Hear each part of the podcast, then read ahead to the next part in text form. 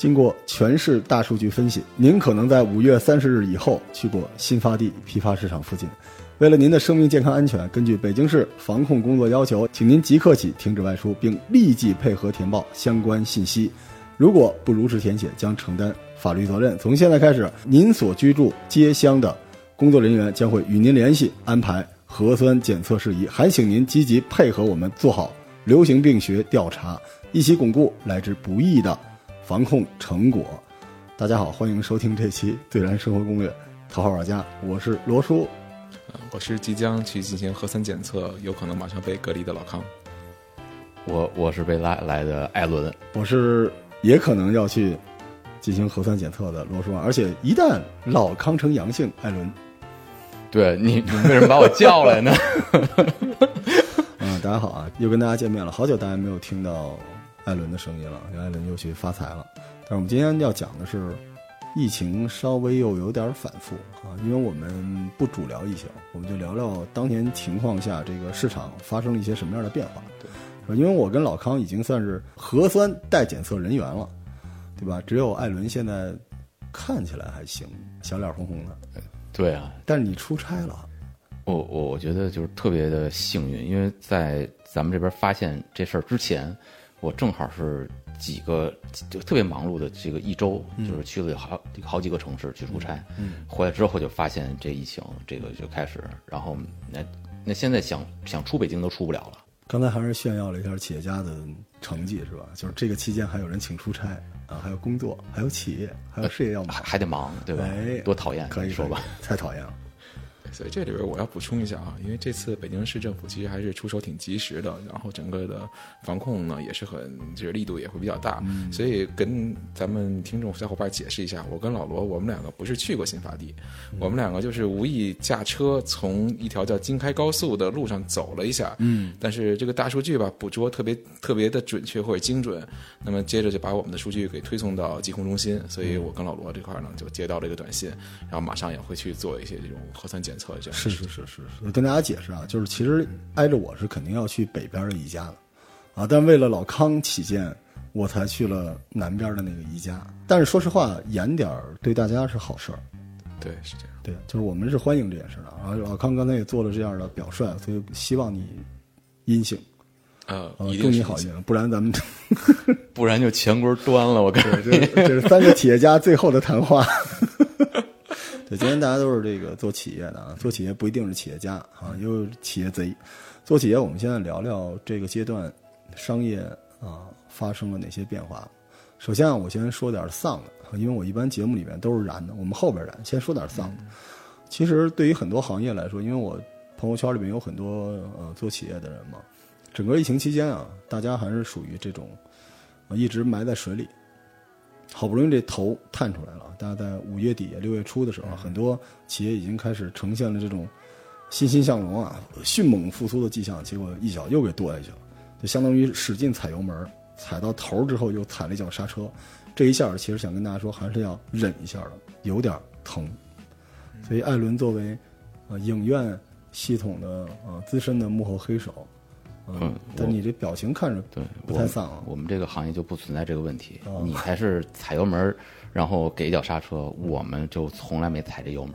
啊，从 从开始到现在就从来没有开过。对，这也是当然，这不是说比惨啊，咱们在这个这个这块儿，其实主要是，呃，这次疫情对整个市场的这个影响。然后，特别是在这个文化市场，这种线下娱乐这个影响，嗯，比大家想象的要惨烈的多，嗯，也也是希望大家能够关注电影行业吧，就是等到这个花开之时，还能够到影院来，大家一起看电影，这个可能是对我们最大的一个安慰了。但现在什么时间开，哎呀，真是太难讲，太难讲。其实对整个的影院，除了院线之外，就是影视从业人员的打击也挺大的吧。嗯，整个产业链，因为大家虽然可能就觉得啊，就是影院关门嘛，对吧？这只是最终端的一个问题。嗯，但实际上它对于整个这个产业链的影响都是非常巨大的。嗯，因为影院不开门的话，宣发就停了。嗯，电影真的你没有宣发的这个工作了。然后如果宣发停的话，那接下来上游的制作，那投资人可能就要观察一段时间。嗯，那现在是不是好的一个时机去那什么？更何况你现在去拍电影，它也是属于密集的这个聚集人群啊。是，然后很多项目我听到的也是，就是各种想办法，就是完成手头一些工作，嗯，然后另外一些呢，就是那干脆就停掉了，嗯，有些动画片儿还在进行，哦，对这人，对，这是好消息，嗯，对，但是呢，呃，实际上这个对于整个的这个产业来讲，呃，动画还只是一个小部分，它并不能解决大部分的问题。您说它算是得到了机会吗？动画下半年院线上的全都是动画片儿，我我我觉得不能这么讲，不能这么讲。就是动画，大家对于一个电影的呃，可能从制片，然后一直到最后放映，呃，可能呃不是那么了解哈。动画它的周期要比真人电影要长得多得多。嗯，对，真人的就如果你有一个好本子，可能大概率还是会找真人来演，因为人表演的这种细腻性、表情的这种传递、情感的传递，它还是更加有共鸣的。动画电影是你能拍出很多你靠真人可能无法增加的这种戏剧感和这种场景的这种冲击力，它它是两个不同的门类，对它并不能说这个。那像日本是属于这个动画电影就已经很那什么了，但仍然一说到好片子，那失之愈合，对吧？是好导演，是，对，是的，是的。哎，我看现在这帮演电影的好多都去综艺了，现在网综大爆啊，是吧？未来就会出现乘风破浪的阿姨们、啊奶奶们、婶儿们、大姨大姨夫们，然后这哥哥们、叔叔们，就反正大家搓堆儿就一块儿到那儿保持点活力呗。我觉得就是这是没有办法的办法。嗯，对，这个看着挺悲壮的。对，其实你说咱们也知道啊，就综艺是节目嘛，嗯，对吧？那是有导演、有编剧、有那什么的，是设计出来的。嗯然后大家也要表现出一个很好的一个舞台效果，然后戏剧效果，甚至不同的人设在里面要有冲突什么什么。但大部分的人在里面，他也是演了半辈子戏的，是他有自己的诉求，他也有自己想去拿出作品的东西。嗯，你说到后面说说我拍了一个综艺，然后我也穿着小短裙儿在上面，我要出道重新女团，难受，那你觉得那是作品吗？对吧？这这很难很难到后面去看着有点难受。对。然后这个也提到另外一个方向吧，就是其实女演员就是在市场的这种竞争力上，比男演员受到的这种压力是更大的，特别是是年龄方面带来的东西，是市场给予的机会要少很多。是，对，所以你能看到现在这么一情况，就那么几年。就这么几年。对，对，所以反正我看那个《乘风破浪的姐姐》的时候有点难受，嗯，就是我觉得就把他们都折腾在一起那种状态，感觉不太好。就想当年《无间道》时代嘛，香港所有的好演员一起来救香港的电影的票房，但那个感觉跟这不一样，那是人家在自己的战场上站着死的。我我这么想啊，就是如果说是我们再想想办法，是否大家能拍一些比比如说啊，像一些这个贺岁片那种的哎网剧嘛，网剧，然后或者是什么，仍然是以作品的方式来呈现出来。它可能不像这种综艺，啊，每天也有好几集，然后怎么怎么样。但对于大家来讲，仍然有一个表现的空间。假如说啊，咱这段过去了，然后导演又重新开始要要去导戏了，然后那什么，当你去选演员的时候，你会看到是舞台上面各种跳舞、各种闹的这些，然后作为你的选角的这么一个基础呢？还是说现在他哪怕演了一个只有一两分钟的小配角，是但是有他想表达的东西，有他自己对于人物的一个思考东西，是那你会怎么选？所以我觉得确实是没有办法办法。老康说的也对，就为了生计，但这个明显不是一个，目前来看不是一个好的解决方案吧？对这些身价过亿的人，他可能不简单是生计啊，他们可能用一种比较低效的方式在维持自己的热度。对，但中国这热度跟他想要的那个艺术领域的热度不是一个热度。因为热度你最后就咱就说成生意哈，你热度最后也要变现，是你才能那什么。那如果您是吧，罗叔，您现在这个这个又又又有这个线上的热度，对同时您线下这个线直是嗯还有这个自己的这个店。那如果您现在想选一个呃人作为您的这个形象代言人，或者说帮您拍一组广告，您会选谁？嗯，对吗？对我我觉得您肯定选跟自己这个消费人群相对能够同步的、有一定调性的这个形象，那正向的形象来去代言您的这个产品和您的这个提供的服务或者商业，那是不是说，呃，现在这样一个综艺是一个好的一个途径？或或这，我觉得这个可能要要听一听另外一方面的意见吧。嗯，如您所说是产业链，就其实如果艺人停工了，他这经纪人他团队也没事儿干，对吧？所以相当于现在这帮综艺在抄演员的底嘛。我觉得现在就属于都没办法。就是今天、呃昨天吧，还不是报的那个新闻说，这个腾讯要入股这个爱奇艺，是，互联网的日子也不好过。嗯，如果说都没流量的话，现在各自在挖掘什么样的空间，为自己争得流量、争得这个热度，那是不是好主意？咱们可能过一段时间就能知道了。这除了演员之外，其实电影院应该是受损失最大的吧？哎呀，这个线下本身在这次就是受影响最大。嗯，然后由于影院那么一个特殊的是一个封闭性的一个环境嘛，对吧？这个确实是这么一个情况。然后一直到现在就从来没有过开开门复工的相应的这些信息出来。房租还在那儿哗哗的流着。对，而且现在所给予的一些政策也好，或什么也好，对于影院的这些从业者，特别是这些投资人来讲，是杯水车薪。杯水车薪。对，而且假如说啊，开业，现在说就就今天说了开业，可能难难的事儿才来呢。是一说开业，那之前欠的房租是不是就得补上？人员已经不是半薪了，那人家是每天都来上班的，嗯，是否要全薪？然后相应的消毒和打扫，就是营运成本一下就上去了。您您这个这个，对咱们老康也是开店的，肯定知道。就说到实际上线下的营运问题，就是真正运营的话分成几块儿，嗯，租金是是其中最小的一部分，真正运营的大头是在人上面，以及后边就是陆续匹配的物料啊，匹配的这种运营的，包括管理的经理，然后然后管理上面去花费的成本，这块是一个大头。所以刚才艾伦老师说的这个这个这个情况，也是一个我很认同的一个事实，就是一旦恢复营业，才是一个刚刚开始，才真正难的时候就开始，包括内容是否能够匹配。因为我这边在做书店嘛，书店也是这样，书店嗯说不是我打开门就会有生意，那一定是市场热起来，我们整个的从我们的读者，从我们的用户，他有意愿走进书店开始，这慢慢慢才会有生意能够起来。这也是接下来我们可能会遇到一个比较现实的问题，就是先有鸡先有蛋的问题。如果说影院不是全面开业啊，那从片方角度来讲，那我就相当于在为市场做预热。就是如果说我是一个这个新片儿的话，前浪了。对我前浪了，因为那那如果说就是全国现在只有百分之八十的影院开门了，那对于我来说，我仍然失去了百分之二十的这个荧幕数。但是对于影院来说，如果你没有足够的影片的话，我现在怎么开业呢？是，对，所以这个其实是需要一个双方可能要提前好久就要坐下来一起来商量这件事情。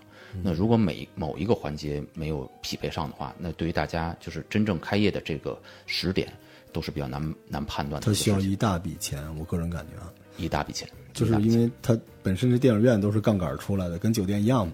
而他开业的时候，为了让大家回来，他肯定得来点请你一块钱看电影什么之类的。这巨大的流量，然后之前的债务，对吧？因为你如果公司清算了，那这个债务就是公司的事儿。可是你一旦开业，你就要偿还这些东西。而且就是有些必要的一些进货，比如说可乐爆米花，是是是，那这个时候我我评估多少量合适呢？对吧？然后刚才说到，它不是一个单独一个影院的一个问题。嗯，可乐爆米花它也有供应商，是他们这个进货怎么来进货？他要压多少款，对吧？这个确实，所以这次疫情对于我们整个的这个市场环境都是一个很大的一个打击。而且，如果咱们再往后说的话，还有很多用工的人员呢。是，我现招人可能也来不及，对吧？更何况之前走的这些影院的员工，他们现在在干嘛？嗯，那这这已已经都都在饿了么、美团什么的。也许吧，也许吧，就是其实我们有时候咱咱们现在在念叨啊，这个市场不好啊，或者什么，咱们作为做企业的，然后也包括做投资人的，我们难受的是在点这点。但是那些现在比如说刚毕业没多久的，二十五六的，那工作就是一个比较大的一个问题。是，对吧？所以现在商业，我们刚才听艾伦讲了讲影院这个行业啊，然后再让老康啊，一个传统书店的经营者，跟我们聊聊书店这种类型。我应该不算是传统书店行业的一个从业者。刚才谈到电影行业，电影行业属于自打疫情开始到现在一直是在是在被刹车，是在没有没有没有一个复苏的一个过程。嗯，但书店是不太一样，我们就像是潜水游泳，一个猛子扎下去，然后一口气游了二十米，现在抬头，马上头抬起来了，就要吸那口气的时候，吸到一半，突然啪一只手把你脑袋又摁下去了。潜水游泳应该是一个猛子扎下去，脸先着地，对上。哎，如果真的是一个猛子扎地，把脸给怼上了，就晕过去了，可能也好。所以刚才提到的说到人上面，那书店这个行业其实复苏相对比较早，从四月份开始，然后，呃，书店这个领域呢，慢慢就开始在北京啊，已经开始有一个复苏的迹象了。包括我们的我们自己这边，也是从从店里到店外门面上啊，各个方面也在做一个不断的一个调整。尤其在人上面，其实我们也是大量的在在把新的小伙伴引进来。但是这些人在马上在到岗，或者是已经在厉兵厉兵秣马的这么一个过程中了，突然一个第二波的一个疫情也也发生了，所以现在现在连老大都要去测核酸。所以对于对于我我这个书店这个这个业态来讲的话，可能是另一个状态，就是说马上就要去去去发射，所有一切都已经准备好的时候，再硬生生拽一下，这样的伤害其实更大。嗯，无论是从资金上，还是从整个的一个一个步骤跟计划上面，因为本身我们在做的耕读书社，今年是想做一个大幅的一个一个一个扩张一个扩展。那从人上，然后从我们的规划上都已经准备好了，甚至有一部分已经跑出去了。刚签的合同都已经签了，甚至说是工地啊，或者我们场地都已经入场了，然后突然就会告诉一个电话，告诉你现在停，不许做了。那这个就是现实，在我看来的话，它是一个一个相对比较慢热的一个过程。因为现在从传统的图书角度来讲，书是一个最容易去获得的渠道。那当年互联网兴起的时候，第一波打的就是书嘛，书是标品。就是无论是通过像是京东啊也好，当当也好，很容易就可以获得一本书。那线下的书店，它最大的就是对于我们读者来讲，它最吸引它的可能是场景，是线下这个场景。但是疫情遏制的是哪一块呢？就是你线下的聚会。嗯，我们真的想把小伙伴们引回到我的店里边来，让大家能聚在一起。这个不光是我们自己要去去去想办法去去去做功夫，更多的还依赖于整个一个市场。我想大家去。就是前一段复就是复苏的那个阶段的时候，在朋友圈里是晒的，啊，马上复苏了，我们要去干嘛？喝点酒，撸点串儿，这个可能是所有人几乎的第一个需求。然后甚至说出去野一野，放放风。有几个人会想到说，我现在复苏之后，我要去书店，我要去认真去看本书，或者是去到书店里见一见我的朋友。无论是说阅读的这种场景也好，还是说书籍这种精神层面也好。它排在需求里面是相对来讲会比较靠后，对它滞后一点。对，嗯，它是被一个消费或者是休闲的一个浪潮推起来之后才会显示出来的商业模式。对，是这样。因为一会儿我也要去接受核酸检测了嘛，嗯，呃，我希望也是大家能祈祷祝我好运吧。整个书店行业，我也是希望能够整个这块疫情能关能能快点过去，确实太难了。嗯，因为老康不太方便说啊，那书店行业其实比我们这儿惨的多了去了。好多就公开的在朋友圈里面，就是不能叫要饭嘛，就是希望得到大家的支持，然后充卡等等之类的，很麻烦。对，很多你们熟悉的一些品牌可能就熬不过去了。就我们看到北京市排前几名的这几个大书店，很多都在撤店。哦，在撤店，而且北京市今年是要发展图书馆、书店、实体书店这件事儿的，因为北京的实体书店在中国的。前多少名这个大城市里面的保有率是倒数的，所以北京市要大规模发展这件事情。但是很多在北京已经植根很久的书店正在撤店。呃，这个是特别让人难受一件事情。我我因为我跟老罗以前经常念叨啊，就是这个可能读书这件事情对于我们来讲，嗯，是很重要很重要的。是是是，就是。有确实像这个老康说，我们约朋友就是约到书店，嗯，大家翻两本书，然后旁边聊一聊，然后各自找一个位置安静的看一会儿。是，其实，就是这种生活是延续很长很长时间的，这么多年就这么一这么过来的。如果现在这么一个情况造成很多书店经营不下去，那这个其实对我至少对我们的这个生活是有影响。其实它是从某种角度上来说，是看你这个社会的商业或者生活系统的水准的一个标志。就现在很多人都在骂说这个媒体给了很多垃圾，对吧？冯导也骂哈，你们电影圈儿也是首当其冲，说啊导致那些破电影是不是？大家都去看破电影，然后公众号的媒体也给了一大堆垃圾，让大家去看这种东西。好的在哪儿？现在的问题不是说媒体给的是垃圾，媒体好多也是吃垃圾长大的吧。你都不阅读，你不一定要来书店阅读，你都不阅读，对不对？你看咱们大家都喜欢罗马那个时代嘛，公共浴场、神庙是个什么东西？就是国家和政府做出一个姿态，告诉你精神文明很重要。对，希望大家能够享受精神上的东西，这不仅仅是你一个必须的，而且也是一个荣誉。所以，一个城市里面，书店的保有率在我心目中远远大于咖啡店的保有率，对吧？咖啡店是什么呢？咖啡店其实跟酒馆有什么区别吗？虽然你可以说出很多文化，但是真正的文化，这个世界上最聪明的人，不都是那帮写书的、搞出版的人吗？对。结果他们在这个街边、在市场上、在生活里边失去踪影了。就我每到一个城市里边，这个城市的地标，你还记得咱们那时候看什么《Lonely Planet》对吧？它地标不应该是酒店吧？就现在那大胸姑娘的一一自拍，一个酒店，一个雕塑，地标都是书店，对，博物馆都是这种东西。但如果这个东西在北京，你说你虽然也是，因为我跟老康是一伙人嘛，对我们这是我们的竞品，但是我们也不希望竞品死了。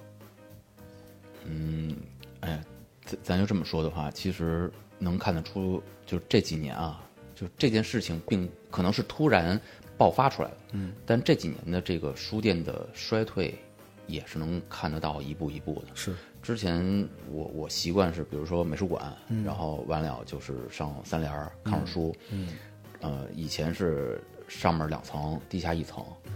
然后上面主要是美术的这个书，然后后来上面就租出去了，包出去了，啊包出去了饭馆了。对，然后下面呢，这个一层呢，大部分都是什么杂志啊，或者说一些，呃，这种这种，哎，就是书籍里面的快销吧。是，对，然后底下这些书呢，呃，慢慢就变成什么学校卖字典、卖卖考卷、卖这些难。受吧？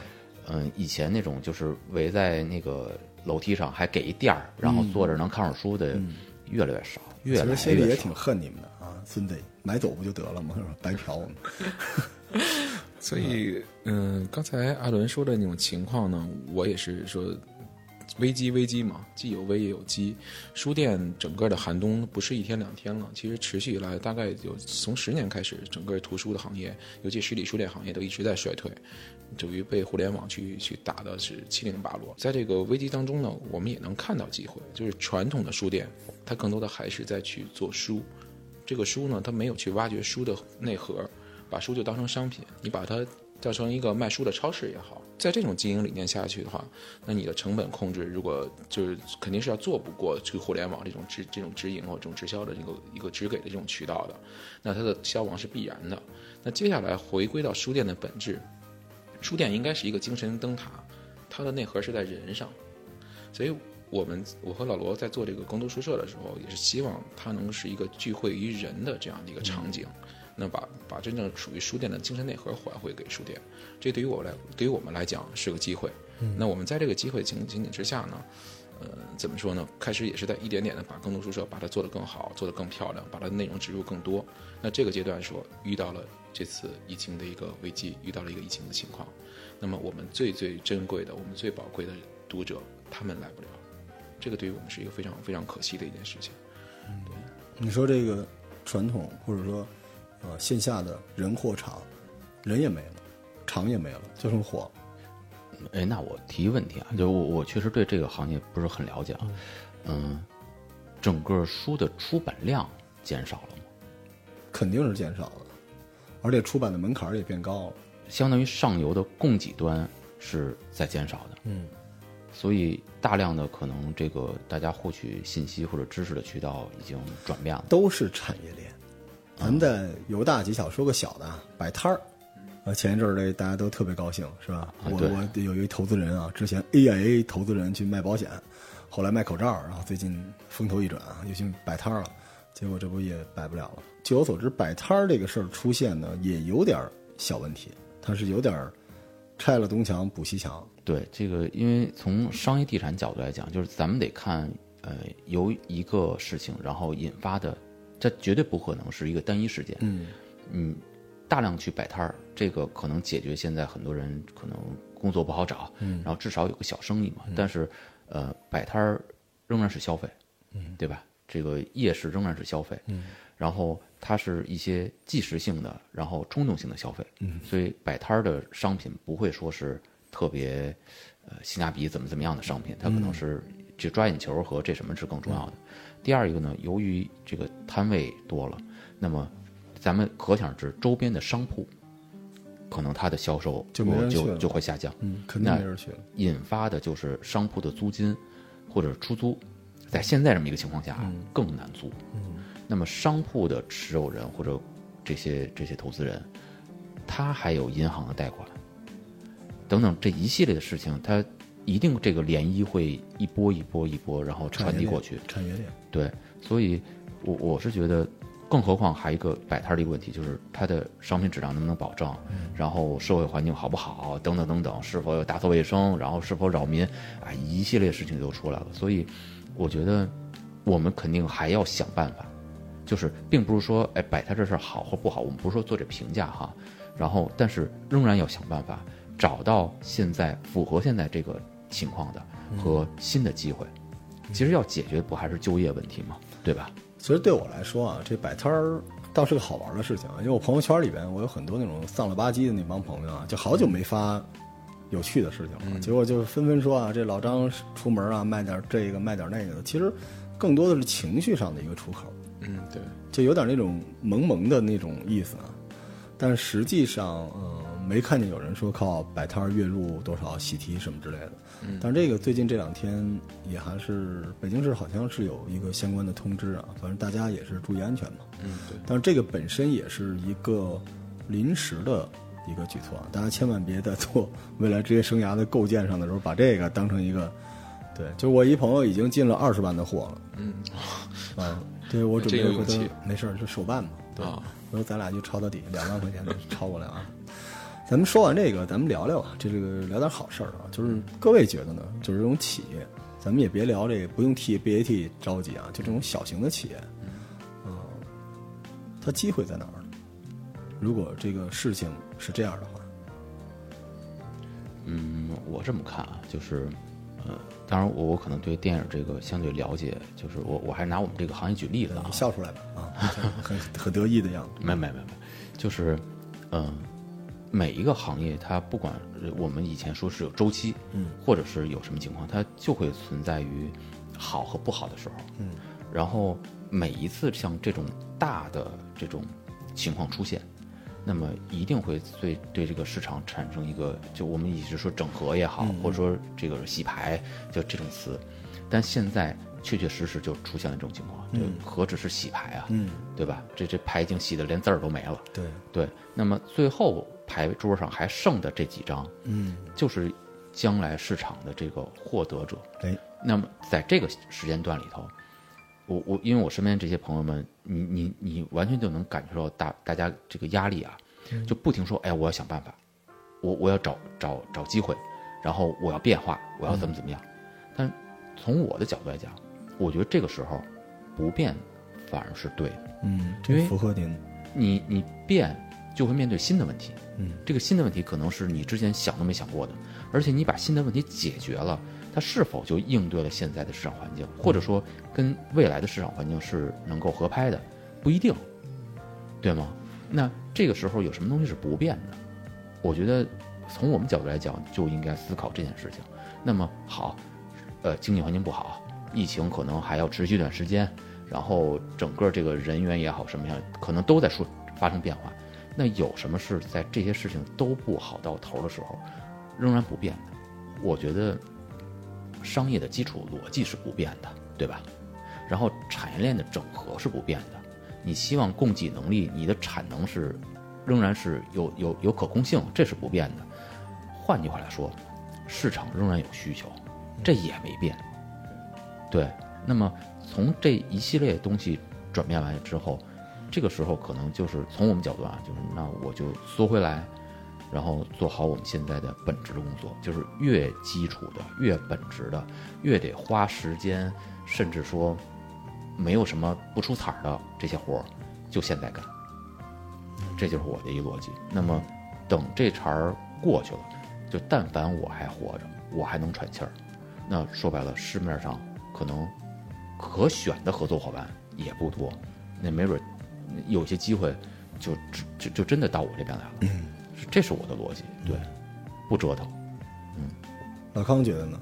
呃，我觉得作为企业啊，作为一个企业，它的本质实际上就是一个资源的整合和一个效率的提升。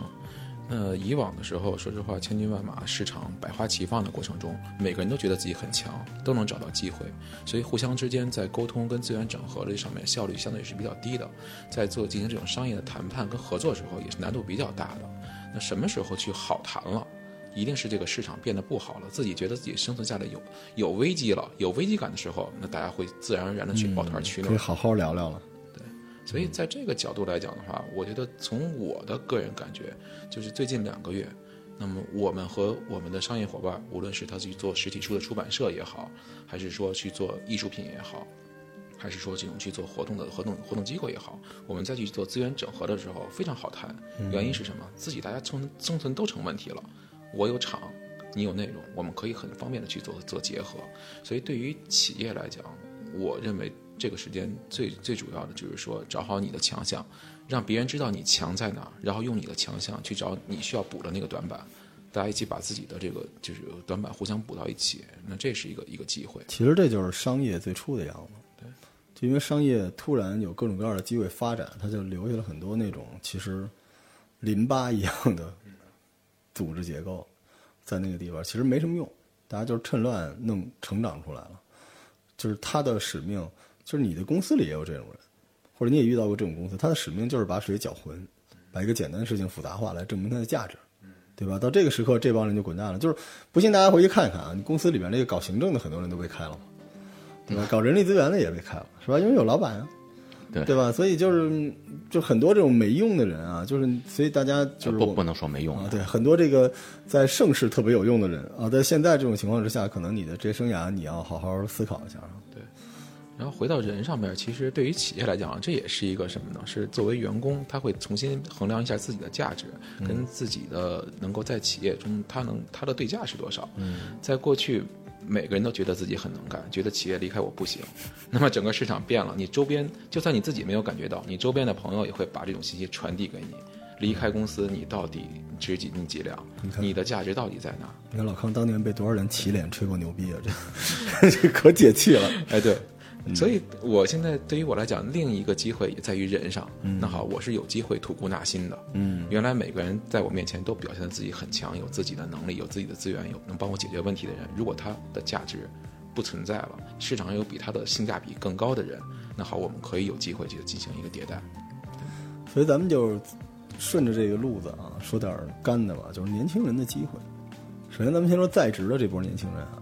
就是我之前是见到很多年轻人就很膨胀啊，要涨工资啊，啊要调岗啊，要怎么着怎么着的，就是跟大家说稍微苟着点儿，稍微苟着点儿。就是你在谈跟你老板谈你这个钱不够的时候，你老板可能在想你够不够，就是要不公司还要不要你，真的是有可能的。就是在这个环境之下，商业的本质都发生变化了，没有任何人，对吧？一个公司缺了谁都转，没有任何人是不可或缺的。我觉得就是大家有一个。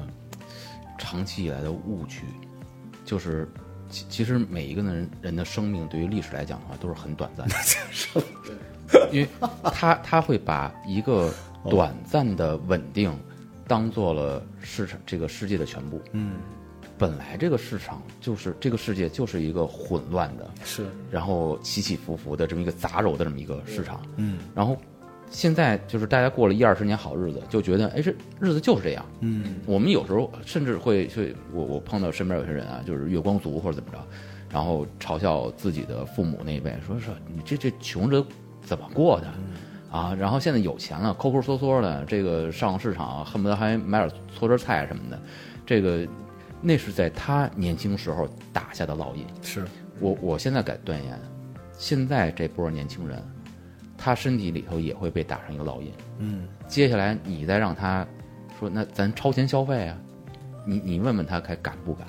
嗯，手里没有点儿这个积蓄或那什么的时候，他还敢不敢去去去说啊？我买这个买那个，我一天四杯奶茶，然后怎么怎么着？这这肯定不是这么回事儿。所以你的老板现在盯着你的价值，对，所以大家如果呃为了生存别失业，嗯，千万别这时候嘚瑟，千万别这时候嘚瑟。就是你身边的员工啊、同事啊、人力资源啊、行政一定背着一个有可能把你开掉的 KPI，因为开掉你不是你月薪这点事儿，还有你社保，还有各种各样复杂的关系，对吧？对，是这样。而且以后刚才艾伦跟我聊天说嘛，以后就会有周薪了，而且 part time 以后是一个主要的词汇，因为其实大家都懂。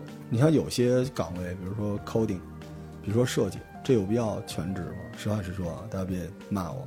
就很多东西就是你是吧，按时间按项目完成就完了嘛。对。所以其实有很多这种类型的岗位的小伙伴，如果你现在手里有一份不错的工作，你一定要苟着一点儿，一定要苟一点儿。我知道可能大家都会有情绪、有压力。但这个时候谁手里都没有预算，嗯，咱就这么说啊，咱咱可以拿科技和现在的这个社会结构做一个类比。云计算现在在这个就任何一个互联网公司，你说你要不用云计算，可能都觉得这不太对了，就自己还弄机房，这这这是不值的一件事情。云计算不就是按需吗？是对吧？那像像老罗你说的，像一些岗位。它以后可能就是一个按需接活儿这么一件事情，是你的价值就体现在你以往的工作。那么像这些人，他的价值，他衡量他价值什么？就是他每天必须干这个活儿，一日不做，一日不食。那这些人可能他的这个收入模式或就是这种。那另外一些人是要依靠他，比如说销售类的，他可能就是半年不开张，开张吃半年。那这些人怎么办？嗯，对吗？那现在其实市场上，我反倒认为这种市场机会在出现。嗯，就是像刚才老康说的，以前不好谈的，嗯，你你上门可能人家没空见你的，现在聊一聊吧，对吧？那聊一聊吧，都再聊聊吧，对，是吧？那那这些可能就会为你埋藏一些，哪怕这生意谈不成，那至少是一个人脉，是一个机会。那这些人是否也应该别闲着，别吐槽？因为我现在身边就包括我们的行业的一些群啊，有时候看的也都不爱看，也是吐槽，对，嗯，抱怨这个那个，也都是老板，也都是就是在这里头一抱怨，一堆人开始一块儿那什么，没用，没用，没用，对，没用。很多人他不是从基层干起来的，所以他不具备那个面对这种情况那个判断力，他可能内心接受不了，是的。所以就是在职的小伙伴，在我看来啊。抱怨是解决不了任何问题。你与其有时间去抱怨，把自己自己的核心竞争力提高一点。更多的同学们听这一段啊。然后，无论你是你哪怕是做最基础的服务行业，你不要去抱怨，你把你手头该做的，你把地擦干净一点，把书摆的整齐一点。嗯，这个都是对你公司的贡献。你对公司的贡献，公司会反过来回报给你。嗯，但如果你去抱怨，抱怨解决不了任何问题。嗯，你你能带来的抱怨，你认为会让老板也好，或企业主也好带来内疚，或者说给你涨工资吗？不会。他只会去衡量你的价值到底有多少。嗯，那么一天，如果我对你的忍耐度到了一定程度的时候，那对不起，就是我们双方分手的时候。那么分离开之后，你再想一想你在社会上的对价，你市场的对价。对，这个对价一直在变。我们刚才说的是在职的，再说说找工作的各位同学。首先，这个市场已经变了，回不去了。所以你千万别按过去你听说一个人年薪多少多少，千万不要。你最好在找工作的时候，你去合计一下，因为我这么多公司下来，就是如果你想要那个薪水高于我的预期，我连简历都不看。就如果你想要机会，想要机会，真的想要一个机会呢，就是你要重新了解一下自己的价值，而且甚至你应该主动提，我也可以 part time。这种东西在我们这边招人的时候都会优先考虑。对，然后就是我们说这个，咱们也就是求职这几类嘛，技术类的、设计类的，我觉得这种。呃看刚需吧，对吧？项目制可能 CAM 制的这种还有机会，不然的话难点因为这两个都是那种溢价比较高的，对吧？我我从说实话，我从疫情开始啊，就一直在招人，嗯，但就客观上啊，到现在还没有招上人，嗯，其实就拿我这边的，就完全可以就是分享给咱们更多的小伙伴儿一个一就当一个样板儿来看啊。呃，我招人的需求并不是说特别的苛刻，嗯，首先连年龄上我这边都没有说说像有些说必须要招年轻的或者怎么怎么样，我这边都没有这样的。那把老杨推荐给你们，管饭就干。对，然后呢，我其实需求的什么呢？就是，呃，他得有实实在在的能耐，因为现在就这么一两个岗，因为每个公司我相信都差不多啊，没有那么多的闲岗。说我现在业务扩展，先别废话，先塞五人进来，对吧？我忙都忙不过来，我我都原来都那样，先挖坑再填。对现在就是真的是一个萝卜一个坑，一个坑一个萝卜了。对，就是我就这么一个海康，这个岗位就这么一个，那这人我是精挑细选，然后，但我要求的所谓不高是什么呀？就这活您确实干过，然后你确确实实知道他前前后后是什么，嗯，别别忽悠，嗯，但是整个面试下来到现在为止啊，就出现这么两种。第一呢，呃，确实能力不匹配，嗯，就是说什么都干过，但是只要一聊下来就会发现，呃，比较虚，嗯，这种呢是没法合作的。另外一些干过，有这个能力，但是他对自己的这个成绩，呃，他有个误解，他认为这是自己的。嗯，其实，在我们来看的话，好多是由于那个公司带来的，那当然，并不是他个人的这个能力。嗯，然后这一类的话，就会这个水分我们要帮他去掉。他如果能接受，OK，那这也是也是 OK 的。但大部分人说实话不接受。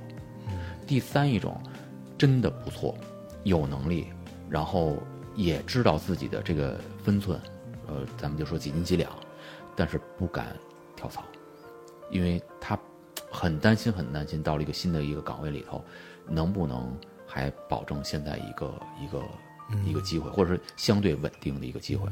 现在这个地方再烂，或者说他他也想再看看，到底什么样公司他能够去。嗯，这就这几个条件就是匹配下来，到现在为止，反正我这边真是一直在找，几个月了，找不上来，找不上来。对，其实我们经过了这个疫情期间啊，嗯，反而容易让小伙伴们找工作，小伙伴们冷静下来。其实因为我一直比较冷静，就你有多少钱，你站在我面前，你就跟扒光了一样，我能看得很清楚。但之前还有这个一波做运营的，运营这事儿都坑了，你知道吗？运营是有运有赢，有人你会写个文章，你也叫运营。我问你写多好，十万加吗？你也不知道，对吧？另一种呢，就是说他只负责把一篇烂文章变成十万加，但是他们往往都混在一起。这个运营就干什么的都有，有人说发个公众号是运营，真粉十万是运营，假粉一千万也是运营。就这波人很可能在疫情之后啊，就是没什么未来了。实话实说，因为其实到现在为止，就是咱们公众号呢，就是说咱说图文就那么几种，对，对吧？就那么几种嘛，亚文化的、迷蒙的，啊，这个毒舌的，就这么几种类型。你要说这个 UP 主，嗯、做这个视频的，几乎都做不了。基本上你看一个公司几个人拿着跟他们年会似的照半天，录出来就是几个人看，还都得自己人看，那基本做不了。你能做得了那个？你看那个 B 站的大 UP 主，好的就那么两百个，对你做不成。你要能做成，你也不来这儿了。还是做音频的，音频的有可能，但是音频的逻辑是，你一定足够有阅历，你能够懂这件事情，你才能做出来。所以我觉得运营岗未来是一个消失的岗位，因为实际上我们现在都知道，你公司有一个号，它里边有个几万关注，能够一两篇一万加，对你公司没什么用。嗯咱就说啊，市场变了。是，市场变了，之前有的是闲钱，或者说不懂行的。你说你是一个这个这个几十万的一个一个号，那时候我是几百万的号，那时候我是几上千万的号，然后现在是什么呀？就是您这内容我也会看两篇儿，我就知道您这号真是假。对您好不好，我能看得很清楚。对你有可能您这里头就五万人是您的粉儿，嗯，那你你弄出几十万上百万，你不就是想为了多卖点钱吗？这就跟我们说那个播客是一个道理嘛。录播客其实很多这播客号称几千万的流量，但实际上它没用，因为什么呢？它不是有几千万的粉丝。就现在啊，就是说流量经济我不认同，但粉丝经济一定是有的，只不过它在不同的年代，名称不一样，对吧？现在可能原来一度是饭圈，后来这个呃粉丝经济，现在可能叫私域流量，这个是有的。但是问题是，你心里得有点数，那东西到底是不是真的？对这个，咱就拿咱们说这个做播客做内容来举例子哈，就是有一些类别很容易涨粉儿，嗯，就是各种杀人放火黑社会，哎，对，就是各种这什么，包括一些呃聊游戏是吧？嗯聊电影儿，聊一些这个什么乱七八糟这些这个呃，就是流行文化的东西，它很容易涨粉。嗯，当然，流行文化咱们刚才聊了，它也是文化，嗯但问题是它必须能够有广泛的共识。嗯，那像这些号的流量，说白了不值钱。是嗯其实这就是一个比较关键的了。那么，如果说现在一个做运营的是过来了，他只会做那些，呃我我给你冲点水，然后那什么那种所谓那些运营，到后面没有这样的市场啊，因为他变不了线啊。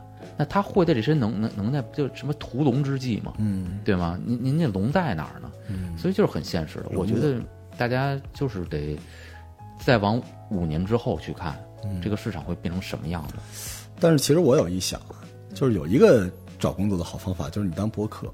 嗯，不是说你运营了播客，就是你的谈吐和视野。其实我听你一期节目，我就完完全能理解了。大家可以在互联网阶段用互联网的方式表现一下自己。比如说，你说你是做视频的，我要看看你的 vlog；你做音频的，你的在哪？你说你这是图文的，给我看一篇你的文章，嗯，对吧？好不好？我们都看。当然，你说你能在一个更蠢的人那儿得到机会，那你好样了，因为你能 match 到那种人。但是现在那种蠢人可能都先一步都不在这个市场上，剩下的都是我们这种鸡贼。对，很可能是。而且我们录这个节目，咱们这种类型的节目其实是不受欢迎的，就是觉得我们在说教嘛，瞎聊什么的，我们就想听这个杀人放火黑社会，对不对？没关系啊，我们这这期就这样，以后我给你们录 杀人放火黑社会，咱们什么都来啊。嗯，我其实挺想跟我们的听众分享了，就是包括我跟老康目前我们寻找的人，就是什么东西是你在家通过努力能够 get 到一项短程但是有效果的技能呢？是电商。对，不是运营，是电商。电商这种事儿可大可小，就是如您所说啊，就是电商在产业链里面，它是一个细长的东西。从一开始，你从起照到你拍照，啊，做内容，然后上传，然后这个分析它的关键词，然后上传里边的详情页，到中间的客服啊、发货呀，然后退换货呀、快递啊、物流啊，然后最后再买家秀反馈，整个这条线从微店开始，对吧？淘宝有本事你再上个有赞，如果你有这项技能，你是很容易得到机会的，因为疫情之后，所有的公司一定会上电商，就是现在有效的那个都不是带货，都就是电商。我觉得建立在营销之上的商业模式，嗯，它的基础就是一定要里面掺杂一些谎言或者包装。嗯，是的，这种商业模式在未来会受到极大的挑战。嗯，因为对不起，这个市场没有那个能力再听你热热闹闹讲什么营销故事了。人都是没钱的时候才变变精明的嘛，对，对吧？咱们那边真的带那么多，一瞬间就人就会转变。但是电商就是生意是建立在长期的这种信任和诚信的基础上，是你这个你这门生意才能做下去。嗯，所以如果说建立在交易的基础上，反而是会使得这个信任、忠诚延续下去。嗯那会员的经济也好，或者说这种相应的其他这些东西也好，这个这个机会就会从以前被浩浩荡荡的营销的这种这种水退下之后，这些东西有价值的东西会露出来。就是我们解这个年轻人的机会这块儿，反正我就两条儿，一个就是你要出点作品，图文、音和像，你出点这玩意儿，对你找工作非常方便。嗯嗯，还有一个就是说，你做点电商，电商在家真的可以做，你有点成绩。对，所以我觉得电商是这样，在我看来，电商其实也是一种运营，但是它一种是一种可被衡量的。实打实的运营，对，对，而且它里边有很多费劲的，一般人不爱干的活儿。你看，有时候你看你运营团队五六个小孩儿在那啪奋笔疾书的，然后最后拼出一篇一百家的阅读，嗯，也就这样。对而且你也不愿意在运营上花大钱，对吧？你千八百块钱雇来这种刚毕业两三年的小孩儿，你让这些老鸡贼去看，他怎么可能呢？小的给老的看，唯一好看的不就是他的肉体吗？啊，对，对不起，不就是这东西吗？对吧？他哪有这个阅历，哪有这个见识？你也不能怪他。嗯，但如果你拥有作品，让我们来清楚的知道你的价格。那我们对价对合适了，你还是有机会的。电商不是，任何人，任何人，你只要在电商上有经历，它是一个百分比。你们家萝卜大蒜，你能做到第三层级，你能做到第三层级，你一个月能卖两万，那我认为我这个货你来了，你就可以一个月卖十万。对，基础不一样，所以我觉得这是唯一一个。我个人想，当然你愿意，你你你可能吃不干净东西了，你喜欢玩知识付费啊，学到了一些伟大的企业管理知识，阿里铁军四十条那种啊，就是 天天买那玩意儿，或者你回头做 CV，你喜欢给人配音，这也是属于音像制品，对吧？除了这个之外，大家可以在家里边关于电商这块事情研究一下。我觉得未来每个公司啊，无论动得快的，像我们这种快的还是慢的，大国企机关都会需要这一块儿。嗯，特别对，就是影院因为不开业，所以我们出了很多就是影院行业的微商嘛，听说了，听说了，这个不好做，嗯，真真正正不好做。好多人就觉得，哎呀，我这么一转手，然后我我我这个就怎么样？不是，这单门一套学问。我跟您说，这学问能学，但是半路你看不起他，你学不了。这就跟咱们楼下那时候，我跟我哥们儿在那儿抽烟嘛，说咱公司融了五千万。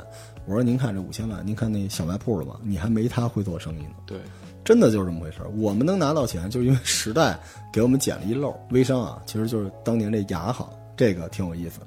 咱们说说未来嘛，最最后说说未来啊。未来反正大家都说了，这大洗牌嘛，你可以洗牌，别让牌洗你，对吧？你到底是看热闹呢，你还看那个炮儿就过来了，把你一块给搓进去了。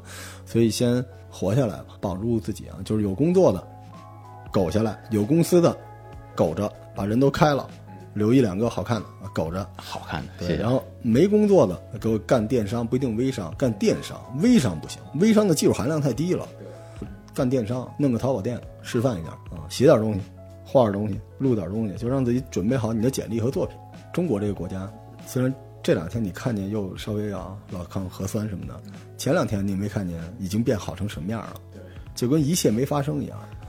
对真的是那天我跟我媳妇儿坐在阳光底下，我们俩在那儿涮锅在家里边，她跟我说，我怎么觉得就跟刚过完年似的，什么事儿都没发生。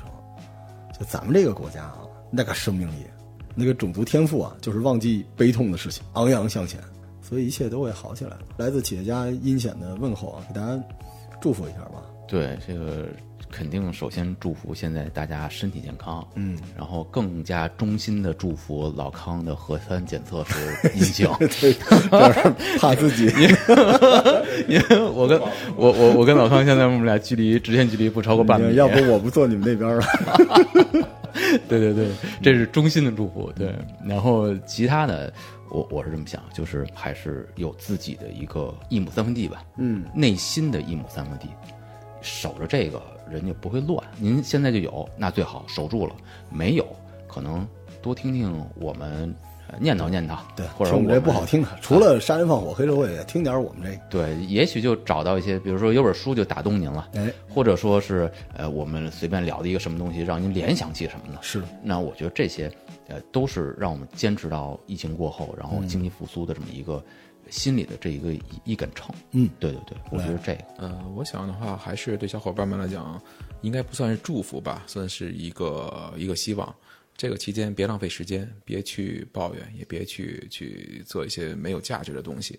有时间好好的去从最基础的东西，你哪怕能够让你的老板苟着的时候，让你老板看见你没有功劳，你有苦劳，你没有技能，你还有一片忠心，对吧？你从这一点先做起，这样能让你苟的时间更长。同时呢，你去把你自己的能力去进行一个增长，也许未来有一天你苟着的时候，你能站起来呢。那作为企业来讲的话，那就是希望大家都好，希望能够自己不是被洗掉那个牌。你看，这是第一个拿我们这节目当团队建设的企业家了。对，对，还反正正向。对，反正希望大家这个听这节目，不管您啊爱听不爱听的吧，让大家能够独立思考，嗯然后能够注意安全，而且希望大家能够全力支持北京市目前啊，就关于防御的所有的举措，这一切都为了我们的生活更好。